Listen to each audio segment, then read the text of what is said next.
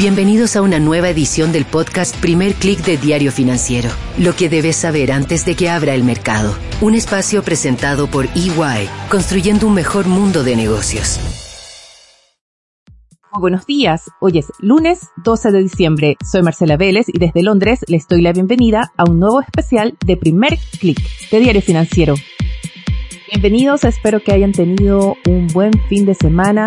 Yo les cuento que los próximos cinco días estaremos pendientes de lo que haga la Reserva Federal y también de las cifras de inflación en Estados Unidos.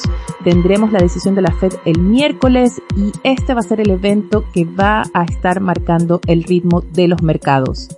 Pero hoy tenemos una edición especial, como les comenté la semana pasada, dejé este especial preparado Estaré ausente hasta el miércoles, voy a estar trabajando en algo especial aquí en Londres, por eso no estaré para comentar la apertura de los mercados, pero sí les he dejado preparadas varias entrevistas especiales. Comencemos por la de hoy, que se enfoca en la inflación pero no en Estados Unidos, sino en Latinoamérica, después de esas sorpresas que tuvimos la semana pasada, especialmente con la lectura de la inflación en Chile y también con esa desaceleración que se confirmó en Brasil. Nuevamente nos acompaña Alfredo Coutinho, él es economista jefe para Moody's Analytics y él ha sido uno de los más críticos respecto a la tardía acción que han tenido varios bancos centrales, incluyendo el de México, pero también la Reserva Federal, o quizás principalmente la Reserva Federal. En esta conversación nos enfocamos en qué esperar para el panorama inflacionario en el próximo año en América Latina y también los riesgos para ese panorama.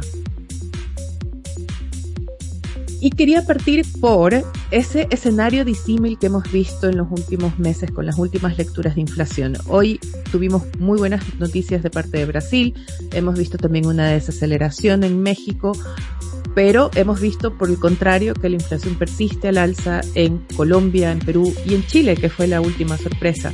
¿Cómo ves tú el escenario para los diferentes países de la, de la región en 2023? Yo creo que si bien es cierto que el 2022 está marcando algo inesperado inesperado desde, digamos, desde la pandemia en términos de inflación. Los países han alcanzado inflaciones de dos dígitos, pero también es cierto que se están dando señales de que la inflación no solamente ha llegado a un máximo, sino también eh, ya empieza a ceder en algunos países. En el caso de Brasil, esta inflación ya incluso bajó de los dos dígitos hacia un dígito y se está acercando de manera muy acelerada al límite superior del rango establecido por el Banco Central. Esto da pie para pensar o esperar que la inflación en el 2023 va a continuar a la baja, sobre todo en aquellos países en donde eh, la baja es muy lenta todavía, como en el caso de Chile, por ejemplo. El caso de México, donde la inflación sí viene a la baja, pero ha sido un descenso muy lento. Y yo creo que se va a tomar todavía varios meses. Y yo diría, no veríamos inflaciones cercanas a los objetivos que en la mayoría de los países de América Latina es alrededor del 3, no las veríamos sino hacia finales del 2023 y en algunos casos incluso podría extenderse hacia el 2024, de tal manera que a la pregunta de cuáles son las perspectivas inflacionarias para el 2023, yo diría que sería de inflaciones todavía por encima del objetivo central, pero también por encima del límite superior, que en algunos casos va de 4 a 5%. Es decir, no veríamos una convergencia inflacionaria al objetivo central, sino hasta finales del 2023 y en algunos casos hasta el 2024. Pero de todas formas, si se da esa desaceleración, estoy pensando el caso de Chile o, cualquier otro país de la región que tiene ahora tasas de inflación de dos dígitos, bajar hacia ese rango meta, estamos hablando de bajar, no sé, siete, ocho puntos en muchos casos. Sería una, un ritmo considerable en, baja de la inflación, ¿o no? Claro, sí. Eh, generalmente cuando la inflación sube y alcanza niveles muy altos, su descenso es relativamente lento y en algunos casos alargados. Todo depende del grado de reacción y restrictividad que impongan los bancos centrales. El caso de Brasil es muy ilustrativo.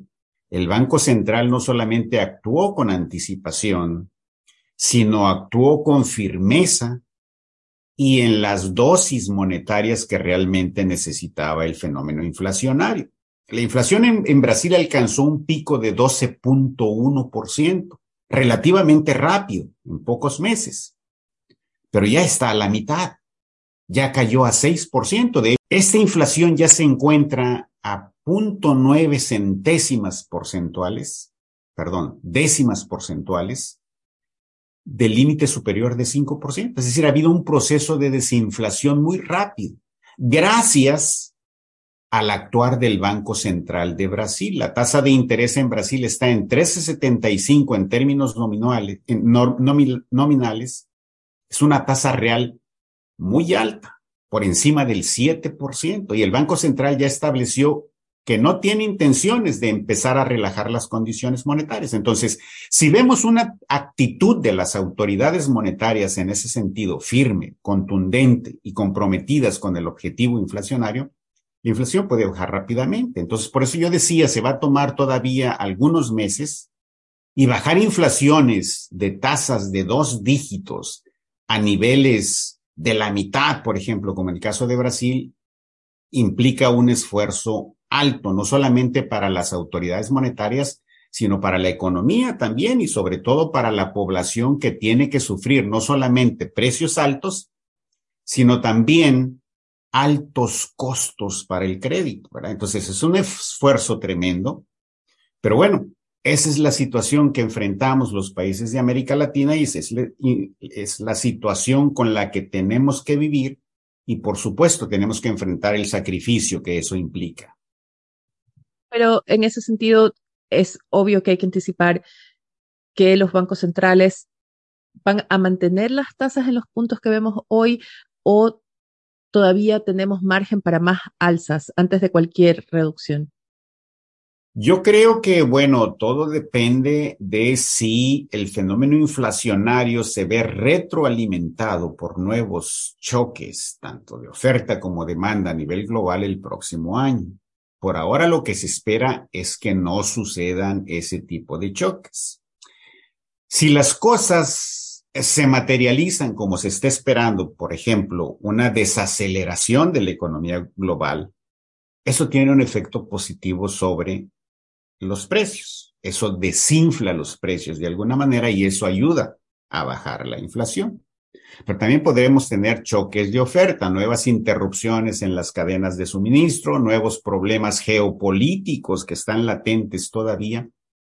Eso afectaría de manera contraria, ¿verdad? Sin embargo, lo que sí hay que remarcar, ¿verdad? Es que es muy prematuro para los bancos centrales empezar a pensar que porque la inflación ya torció a la baja, como en el caso de Chile, ¿verdad? Es momento de empezar a relajar las condiciones monetarias. Yo, yo diría que esa sería una imprudencia monetaria por parte de las autoridades, ¿verdad? Pensar que la tasa de interés del Banco Central, la TPM, puede empezar a bajar en los primeros tres meses del próximo año, yo creo que es prematuro. Sobre todo porque la inflación en noviembre ya no bajó, al contrario, volvió a subir. Lo delicado de la inflación en Chile es que subieron todas las medidas de inflación, tanto la general como la subyacente, como la de los comerciables, de los no comerciables.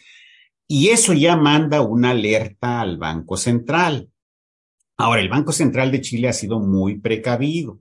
No creo que estén pensando en empezar a relajar las condiciones monetarias en los primeros meses del próximo año, sobre todo ante la sorpresa que ya dio la inflación, ¿verdad?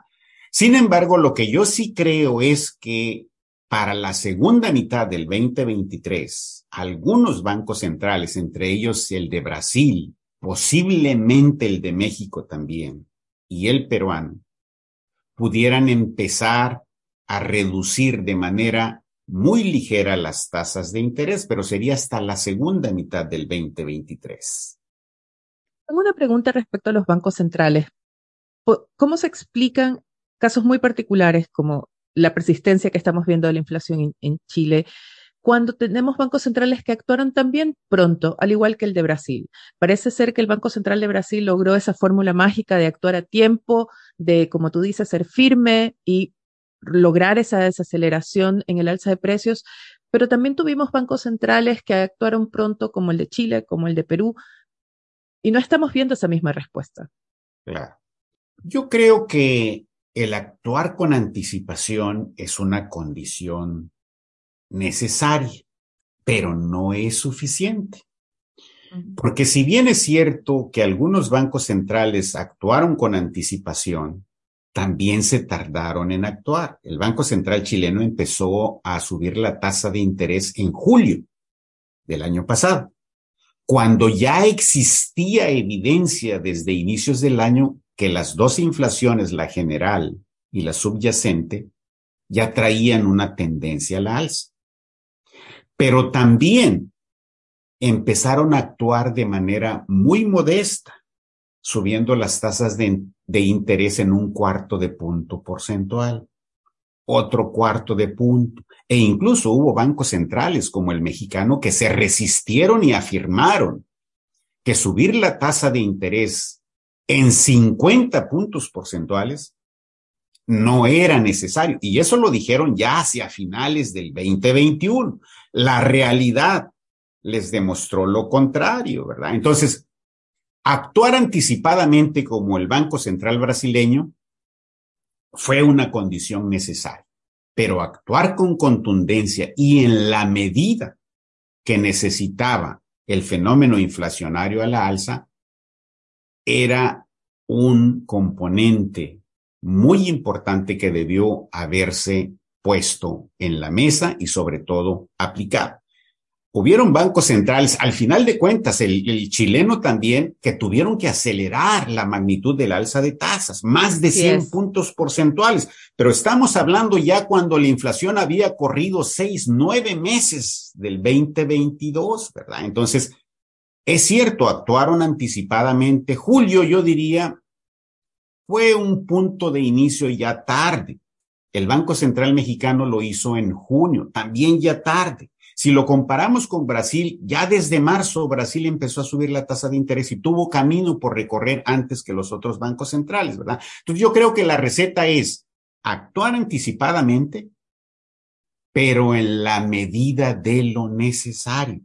Cuando la inflación, cuando a la inflación se le abre la puerta, la inflación empieza a acelerarse y es muy difícil detenerla después porque toma mucha velocidad. Entonces, actuar anticipadamente sí, pero también actuar en la medida de lo necesario. Yo creo que eso es lo que diferencia las inflaciones en muchos países de América Latina, en donde los bancos centrales se tardaron, pero no fueron contundentes desde el inicio voy a agarrarme de, ese, esa última frase de cuando se le abre la, puerta a la inflación para hablar de Estados Unidos, porque tuvimos esta conversación y tú has sido uno de los críticos respecto a lo tarde que actuó la Reserva Federal y fue un hecho, pidieron disculpas por su pronóstico errado y todo. Y ahora estamos en una situación bastante similar, eh, con el mercado anticipando incluso recortes de tasa de parte de la Fed ya hacia fines del próximo año. ¿Crees de nuevo que los mercados están anticipando mucho? ¿Crees que la Fed, por el contrario, aprendió la lección y va a tener una postura mucho más dura? Sí, la Reserva se equivocó, la Reserva Federal se equivocó y así lo reconocieron como bien lo, lo, lo has uh, establecido, lo has comentado, ¿verdad? Y lo comentamos precisamente en, en la última conversación que tuvimos. Eh, pero se equivocaron no solamente en reaccionar. Se equivocaron también en el argumento, en el diagnóstico de la inflación. Hay que recordar que siempre dijeron desde el inicio, este es un fenómeno transitorio que no va a durar mucho tiempo. Y los meses pasaron y la inflación empezó a ir a la alza, a la alza, a la alza. Le abrieron la puerta a la inflación y cuando se dieron cuenta que no era un fenómeno transitorio y tuvieron que reconocerlo, pues la inflación ya iba a velocidad mayor a la velocidad crucero, ¿verdad? Entonces ya detenerle en ese punto era más difícil y más costoso, sobre todo, ¿verdad? Yo creo que efectivamente la Reserva Federal o los, las autoridades monetarias de los Estados Unidos han aprendido esa lección y no quieren cometer el mismo error, pero en el lado contrario.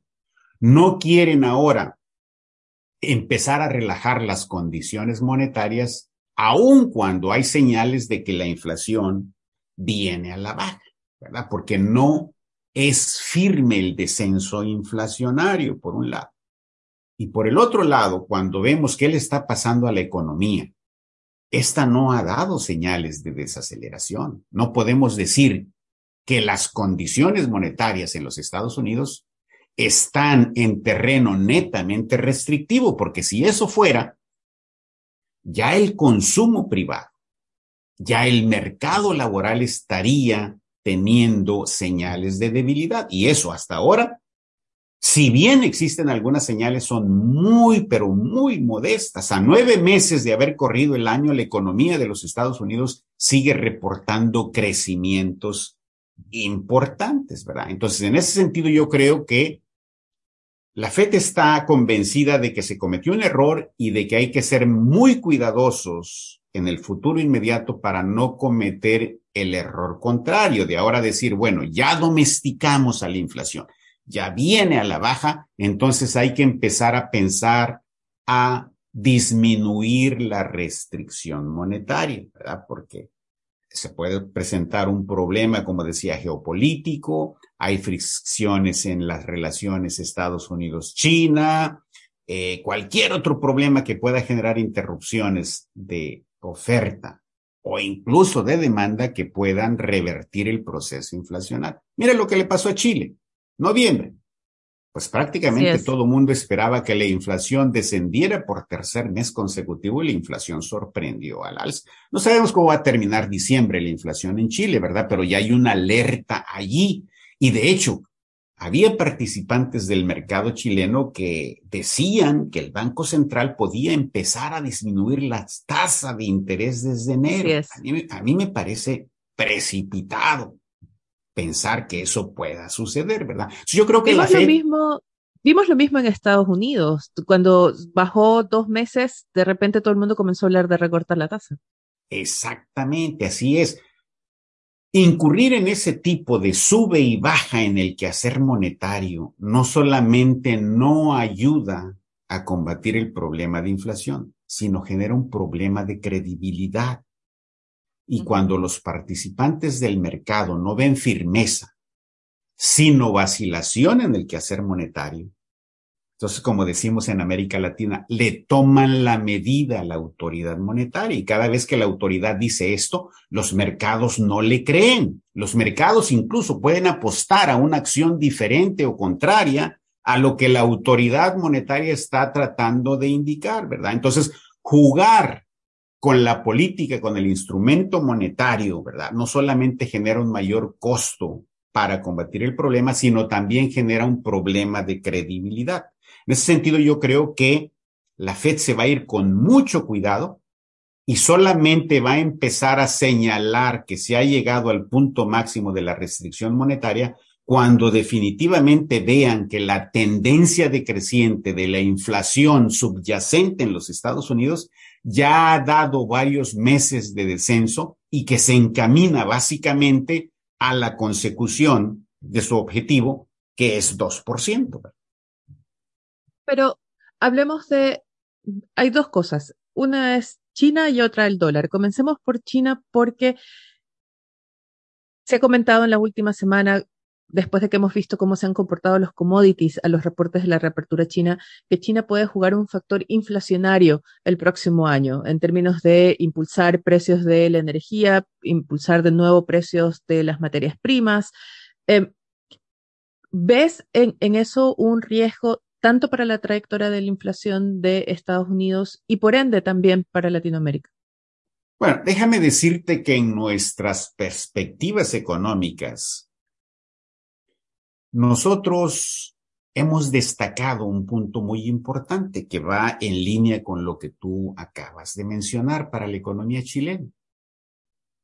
Mientras el consenso espera una desaceleración de la economía global y sobre todo de las principales regiones, de las principales locomotoras económicas en el mundo, Estados Unidos, Europa, algunos países asiáticos, América Latina. Los pronósticos esperados para el crecimiento económico de China son al contrario. Es decir, un mayor dinamismo económico en China, que va en línea con lo que tú acabas de comentar. La economía china se espera que cierre este año con un crecimiento de alrededor de 2, 2.5% problemas derivados de, del COVID, el resurgimiento de, la, de, la, de las infecciones, etcétera, etcétera. Ya sabemos esa historia. Para el próximo año nosotros esperamos que hubiera un relajamiento de esa política de cero COVID en China. Y se acaba ya de anunciar. Apenas ayer, antier, ¿verdad? Se dieron noticias de que la autoridad chilena empieza a permitir mayor movilidad, mayor libertad. Y se espera que en el 2023, con un mayor control de las infecciones a través de la aplicación acelerada de las vacunas, etcétera, etcétera, las actividades van a reabrir en mayor medida y eso va a impulsar la actividad económica china. Y por supuesto, eso genera mayor demanda para materias primas, para productos semi-manufacturados, para productos manufacturados, de los cuales incluso América Latina es un gran proveedor y eso implica que los precios de esas materias primas pueden no caer tanto, ¿verdad? Entonces todavía hay que esperar precios de ese tipo de productos favorables, lo cual va a beneficiar a América Latina. Pero si China es la maquinaria que va a impulsar la demanda mundial, por un lado, por el otro lado tenemos Estados Unidos desacelerándose e incluso con un creciente riesgo de recesión. Y Estados Unidos es el, en muchos casos, el primer mercado para las exportaciones del resto del mundo.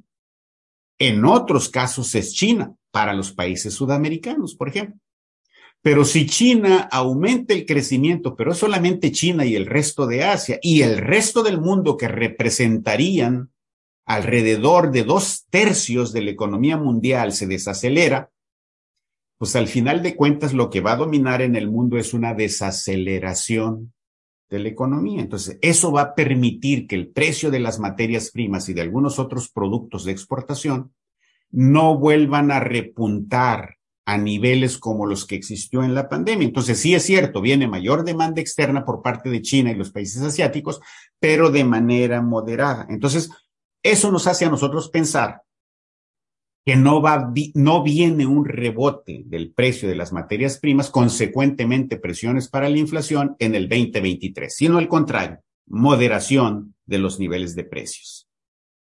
Perfecto. Y hablemos del dólar, porque ya hemos visto este año ha sido el año en que las monedas latinoamericanas han sufrido en manos del fortalecimiento de la divisa y hemos hablado de una Reserva Federal que va a ser más dura o, más prudente. En ese sentido, podemos esperar también un dólar todavía en los niveles máximos que hemos visto este año, o también podemos esperar que de la mano de la inflación comience a ceder y en ese sentido haya menos presiones inflacionarias para los mercados latinoamericanos. Yo creo que el destino de la paridad del dólar es al fortalecimiento y ya lo estamos viendo y lo estamos viendo ya desde algunos meses. El hecho de que se espere que la Reserva Federal va a mantener las condiciones monetarias apretadas y que no vaya a reducir las tasas de, interés de manera acelerada en el 2023 le va a permitir mantenerse al dólar eh, de, manera, de manera fuerte, lo que implica monedas del resto del mundo depreciadas, sobre todo en los mercados emergentes, ¿verdad?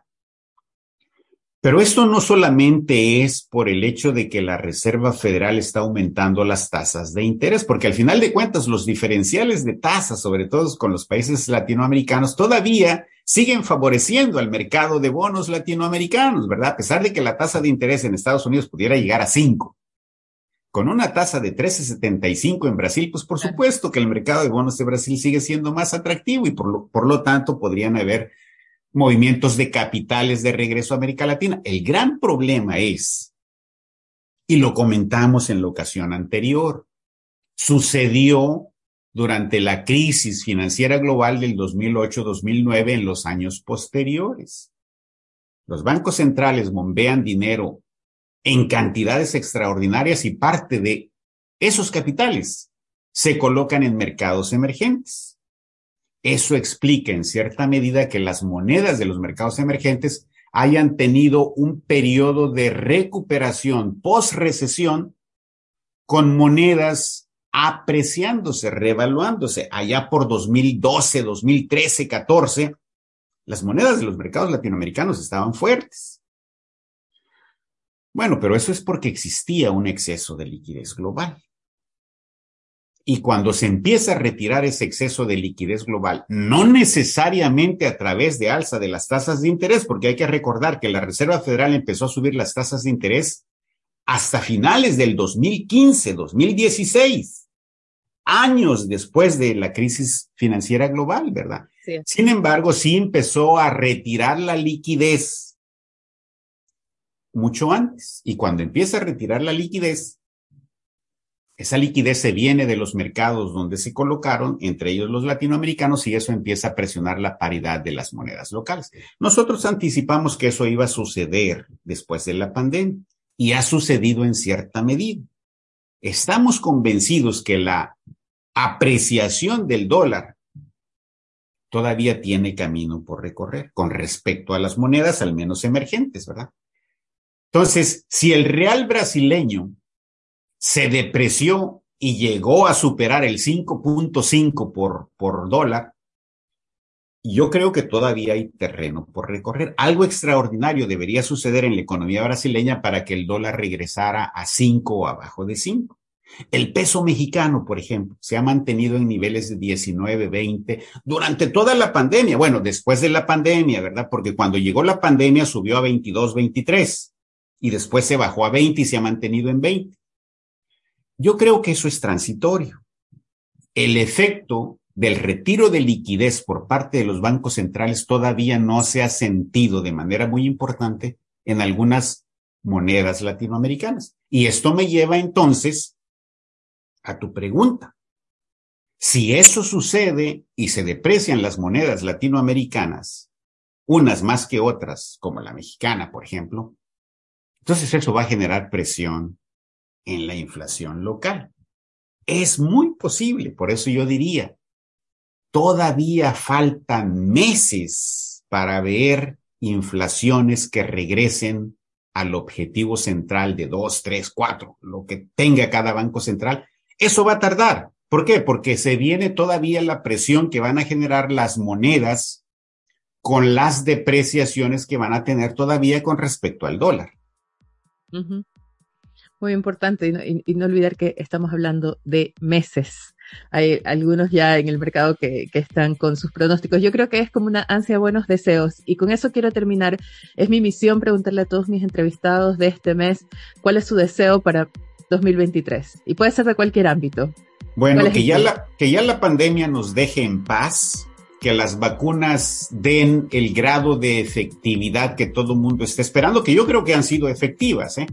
Pero que ya nos deje en paz y que se quede tranquila como es la influenza, ¿verdad? Que tengamos que ponernos nuestra vacuna cada año o cada seis meses, pero que nos permitan ya volver a hacer una vida más normal como la que teníamos antes del 2020. Yo creo que eso nos puede traer mayor estabilidad y mayor estabilidad como seres humanos también.